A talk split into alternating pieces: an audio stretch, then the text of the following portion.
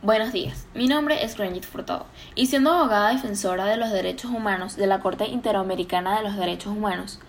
al observar la injusticia que se puede notar día a día con este gobierno autoritario que durante todos estos años ha robado la acción de poderes del Estado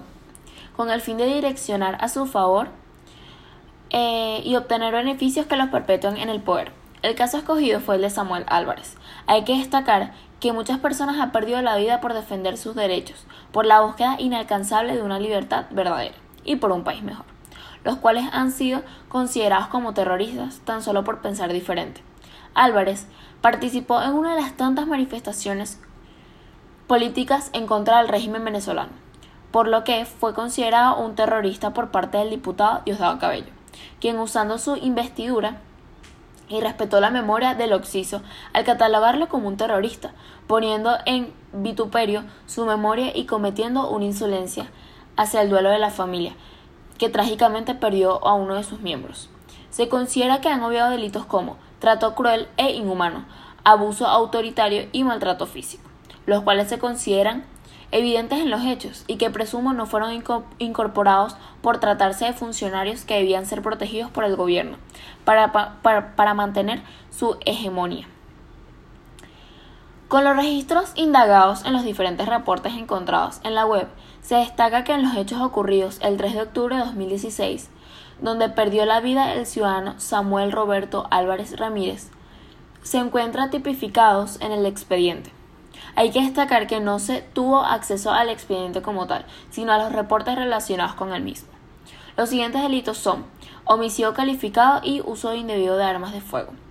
Delitos que se contemplan en la legislación venezolana en los artículos 406 del Código Penal, artículos 43 y 46 de la Constitución de la República Bolivariana de Venezuela, en su capítulo 3 de los derechos civiles.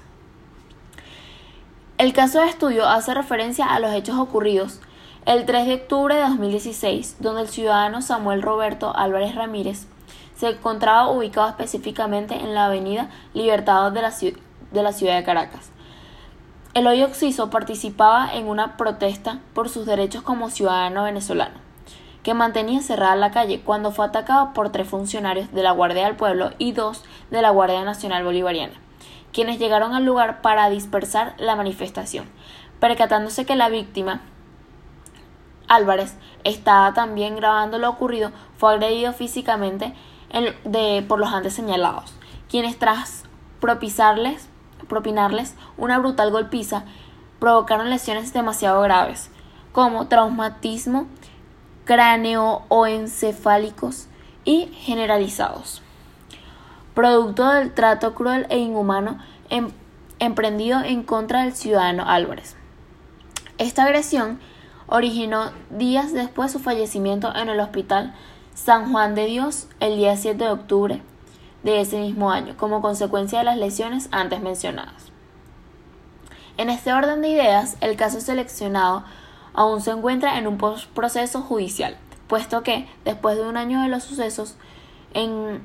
es cuando el Tribunal 27 de Control, en la audiencia preliminar, luego de evaluar los medios de pruebas presentados por los fiscales 39 Nacional y Auxiliar, junto con el 139 del Área Metropolitana de Caracas, admiten la acusación y decretan el enjuiciamiento de los militares Teniente Luis José Amaya y los sargentos Luis Lionel Reyes González y Jordi Alexander Peñalosa por la presunta comisión de los delitos de homicidio calificado y uso indebido de armas de fuego. En la audiencia preliminar se emitió orden de captura contra los funcionarios señalados por cometer la agresión en contra del ciudadano Álvarez. De igual forma, el retardo y burocratismo legal se ha evidenciado notablemente puesto que el giro que tomó el caso ha sido netamente político al tratar de desviar la atención de los hechos para sopalar, solapar la ineficiencia y el abuso de autoridades de los funcionarios del gobierno de todos y cada una de las acciones de protesta que se han realizado en el país Venezuela. Para finalizar, los derechos humanos, como podemos ver, sencillamente no pueden, pueden no conocerse o ser pasados por alto, como si fuesen cualquier cosa, y podemos apreciar en ambos tipos de régimen cómo influyen en la cultura y en la sociedad en general. Hablar de la justicia es un tema álgido y de mucha importancia para todos los ciudadanos y abogados. Los derechos humanos son importantes en el sentido de la igualdad de